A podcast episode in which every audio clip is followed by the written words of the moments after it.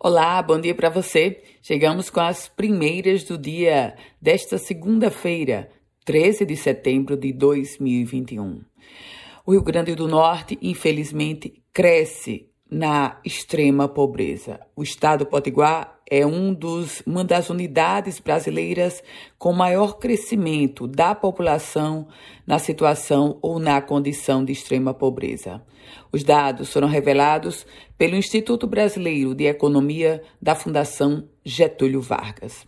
O estado Potiguar tem hoje 600 mil pessoas vivendo na extrema pobreza.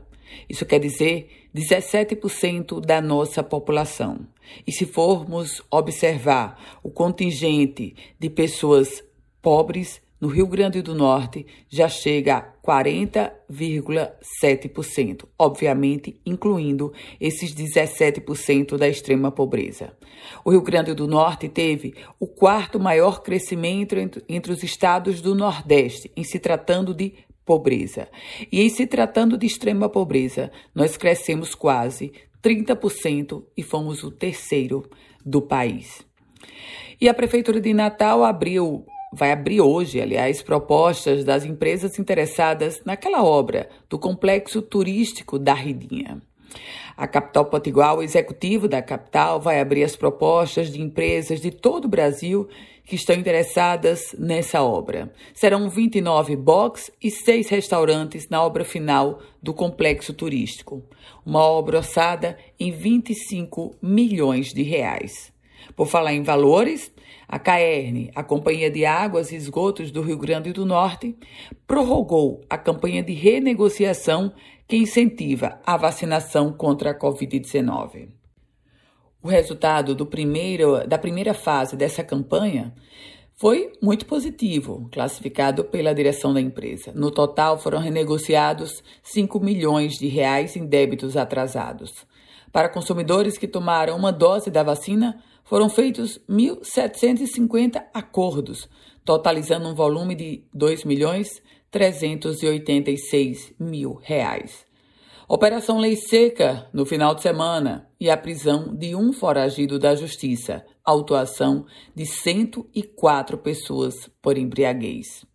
Mais um foragido da Justiça, aliás, o terceiro em três blitz realizadas pela Operação Lei Seca, foi recapturado pela Polícia Militar. A barreira dessa vez foi montada na Zona Norte e mais de 100 condutores, aliás, 104 condutores, para ser precisa, foram autuados por embriaguez. Informação que eu trago agora do ponto de vista da política administrativa, a Federação dos Municípios do Rio Grande do Norte e a FEMURNE, que está cobrando na Justiça repasses atrasados do governo do Estado referentes à farmácia básica e referentes também ao ICMS e ao IPVA, a FEMURNE anunciou que o governo pagou parte da dívida. Na verdade, uma pequena parte, apenas 2 milhões e 300 mil reais. Por falar em governo, mas em outro foco, o Executivo Estadual abre o edital para a Festa do Boi. A Festa do Boi, confirmada para, para o período de 13 a 20 de novembro no Parque Aristófanes Fernandes. E detalhe: criadores, expositores só poderão participar se comprovarem que estão vacinados. O evento é organizado pela Secretaria de Agricultura do Estado Potiguar, a chamada SAP. E o protocolo sanitário, repito, tanto para expositores quanto para colaboradores, estabelece a obrigatoriedade do comprovante da vacina. Por falar em vacina, o Brasil recebeu a maior remessa de vacina contra a Covid-19 entregue pela Pfizer desde o início do acordo com o governo federal.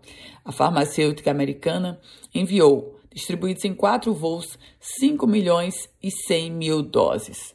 Ainda na, no assunto vacina, cidade de Mossoró está registrando a falta da vacina AstraZeneca, a vacina de Oxford. Na verdade, isso não é algo excepcional, porque outros municípios potiguares também estão na mesma situação. Desejando a você um ótimo dia, uma produtiva semana. São as primeiras do dia.